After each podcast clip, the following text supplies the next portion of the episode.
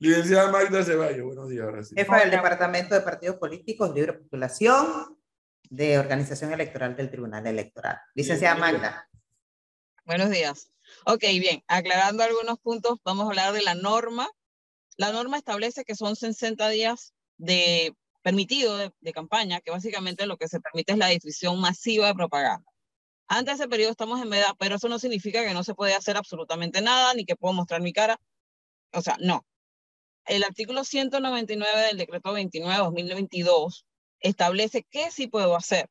En el tema de carnaval estamos hablando de un tema cultural y hay un artículo o un numeral dentro de este artículo que lo menciona, y dice que se permite el apoyo ciudadano, empresarial a las actividades deportivas, culturales y sociales, siempre que no se convierta en acto de campaña ni se difunda mensajes diciendo de, voten por mí. En resumidas cuentas lo que dice. Entonces, pueden las personas, aún los aspirantes o precandidatos, apoyar a este tipo de actividades culturales, lo pueden hacer, lo que no podían de repente adelantar el periodo diciendo voten por mí, pero sí podían, o según esta norma, sí podían dar su apoyo ciudadano. Ahora, diga. excelente, eso es lo que dice el texto del artículo. La pregunta es, ¿cuál es el análisis hecho en el Tribunal Electoral, porque el Tribunal Electoral fue parte del debate en la Asamblea, para haber llegado a esa conclusión? O sea, ¿de dónde han sacado ustedes que un ciudadano cambia su voto porque en una mojadera vio el nombre de un partido o de un fulano diciendo voten por mí? ¿De dónde sacan ustedes eso? Ok, esta norma no es nueva, esta norma es, ya venía desde las elecciones pasadas. Ah, eso le iba a decir. No, eso le iba a decir, no me diga que no es nueva porque apenas fue la elección pasada. Antes de eso, en este país había libertad plena. Desde que se le ha dado tanto poder al Tribunal Electoral, cada vez hay más limitación a las libertades político-electorales. Muy bien. Lo que se quiso con estas normas es, justamente darle espacio, tampoco sé, de que el aspirante o el precandidato, bueno, no puede poner su cara en ninguna parte, de hecho puede ser invitado a entrevistas y una serie de situaciones que se le permite. Desde, o sea, todas estas denuncias obviamente van a ir a un análisis, van a hacer una investigación, las personas van a tener la oportunidad de decir, esto es así o esto no está, no, no incumplir la norma, y después de ahí entonces viene una resolución, ¿verdad? No soy la persona competente, pero ya hablando ya más bien como abogada fuera de los expedientes, si alguien me consulta, yo puedo dar mi apoyo ciudadano, actividades culturales, pues está clarito en la norma.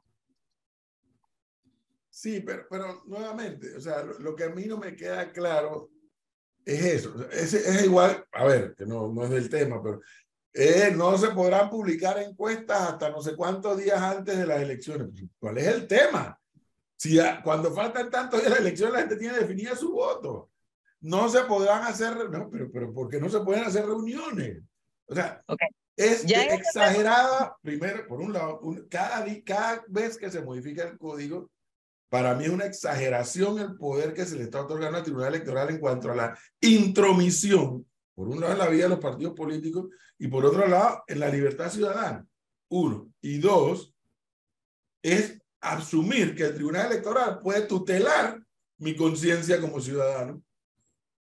Ok, entonces vamos a aclarar algunos aspectos. Primero, no es el tribunal quien decide las normas, se establece al momento de, hacer las modificaciones al código una comisión de reformas electorales, que ahí está la sociedad civil, están los partidos políticos, están los medios de comunicación que también tienen voz en ella, y luego de esa discusión, entonces aparecen las normas. Aclaremos que no es el tribunal quien pone esas normas, se discute con la sociedad, se discute con los partidos, luego va a la asamblea y viene. Ya una vez que las normas están, ya están puestas las normas y toca a todos cumplirlas.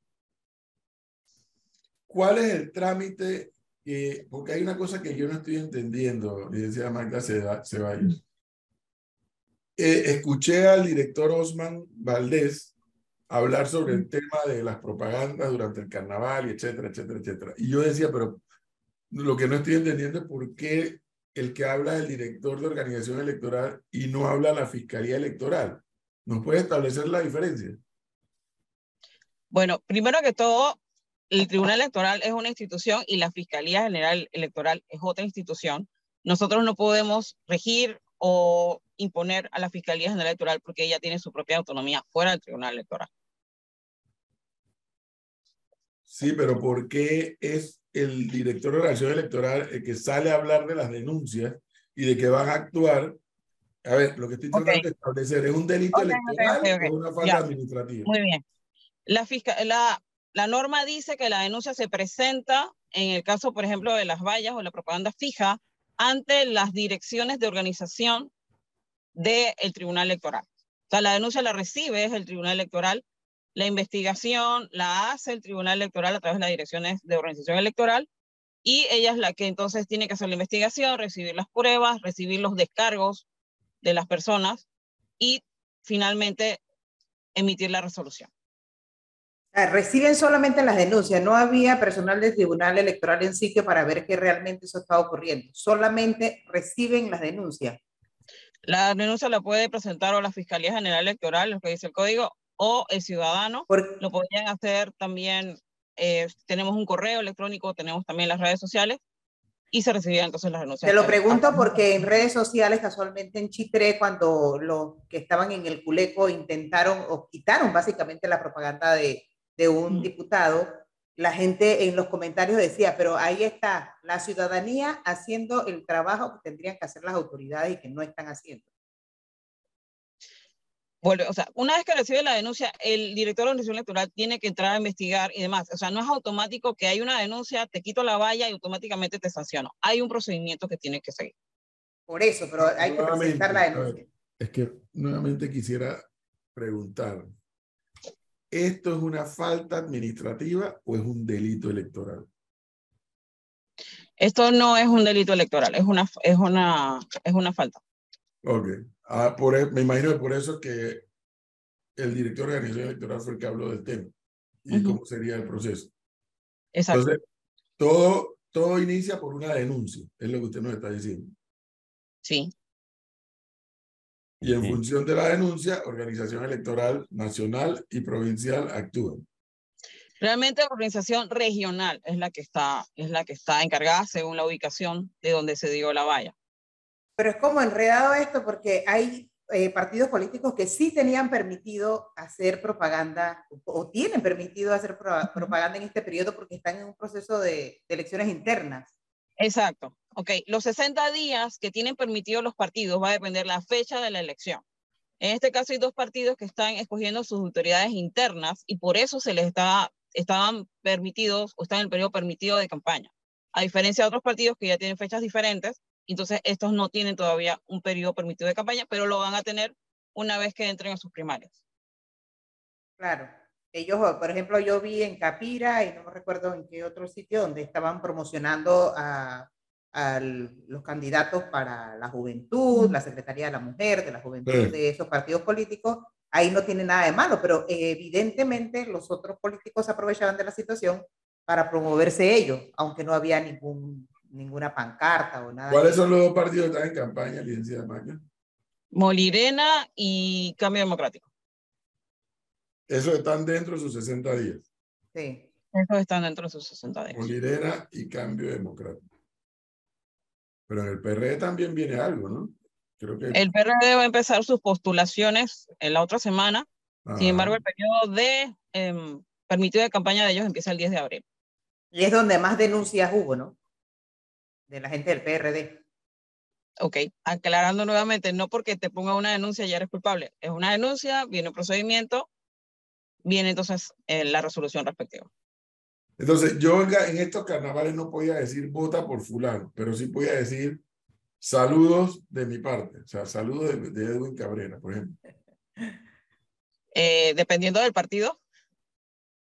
No, no, espérese, sin ningún partido. Si yo soy diputado, yo soy miembro de un partido, pero no pongo el nombre del partido, nada pongo saludos del diputado Edwin Cabrera, o le quito diputado, incluso saludos de Edwin Cabrera. Ok, la norma es clara, siempre y cuando no diga voten por mí, una, ahí lo dice. Oye, digo, es la norma, ya está establecida, ya cumplirla. Por eso digo, por eso digo. O sea, y fíjese que cualquiera otro que aspire, un ciudadano que, por ejemplo, esté recogiendo firmas para libre postulación, o para uno que va a ser candidato en las primarias de su respectivo partido, pudo haber puesto su nombre hasta su cara, pero sin decir la palabra voto o vota, o sin pedir la firma o sin poner el nombre del partido. Libre postulación sí pudo haber pedido su firma, y aclaramos esto. En el periodo de campaña, lo que no podían recoger firmas donde se estuviera eh, libando licor, pero ellos sí podían recoger firmas. Ellos podían poder perfectamente. De hecho, el Tribunal Electoral, personal encargado, que es la de las videollamadas, estuvo todos esos días trabajando. Ellos perfectamente podían pedir la firma durante los carnavales. Fíjese, aquellos oyentes que plantea una pregunta y me parece interesante, licenciada, dice, ¿cuál es la diferencia entre el nombre o la cara del político en un carro cisterna versus el nombre de ese mismo político en un uniforme de un equipo de béisbol? Ejemplo, el equipo infantil. Parece que hay equipos patrocinados en este momento en que estamos en veda electoral por eh, diputados y otro. Ok, vamos más o menos en la misma línea porque justamente el artículo habla de apoyo ciudadano empresarial a las actividades deportivas, culturales y sociales. Siempre y cuando no diga vote por mí, o sea, vamos, va, vamos menos en esa, en esa línea, ¿no? Y volvemos a lo mismo. Eso es la persona, no es que automáticamente se le denuncia, se le pone una multa, sino que tiene que también seguir un procedimiento y un análisis, una investigación que se hace y las personas también se pueden defender pero va en la misma línea, el mismo, el mismo numeral. Y lo que pasa, Flor, es que, y la licenciada Magda Ceballos, lo sabe, eh, la ley dice esto y tú buscas una fórmula para darle la vuelta a la ley. Para darle la vuelta, sí. el, ejemplo se lo estoy poniendo clarito.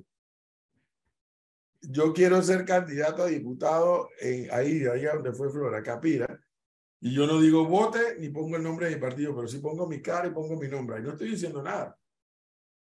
No estoy pidiendo voto. No, pongo mi nombre y pongo mi cara ya. ¿Para qué? Para lograr el nivel de reconocimiento en la mente del ciudadano. Sin decir vota y sin decir inscríbete y sin decir nada. La ley dice, me prohíbe poner la palabra voto. O incluso hasta el partido, si fuera el caso.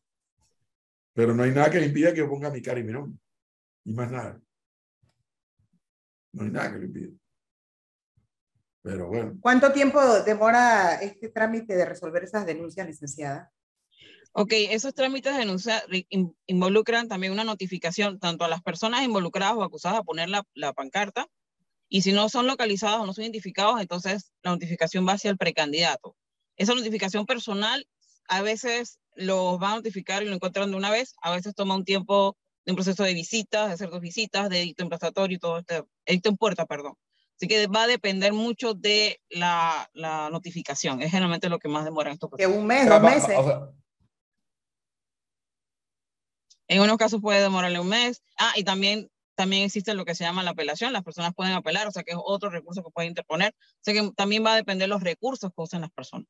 Claro, con todo el respeto de la Ceballos, está hecho para que usted no ponga la denuncia básicamente el proceso burocrático hace que usted no ponga la denuncia y lo deje así. No pasó nada. ¿Para qué, para qué, para qué esperar un mes, Generalmente no demora más de un mes, pero volvemos a lo mismo, las personas pueden poner recursos, eso, eso también está en la ley, es parte de la legítima defensa que y eso lo establece hasta los convenios internacionales.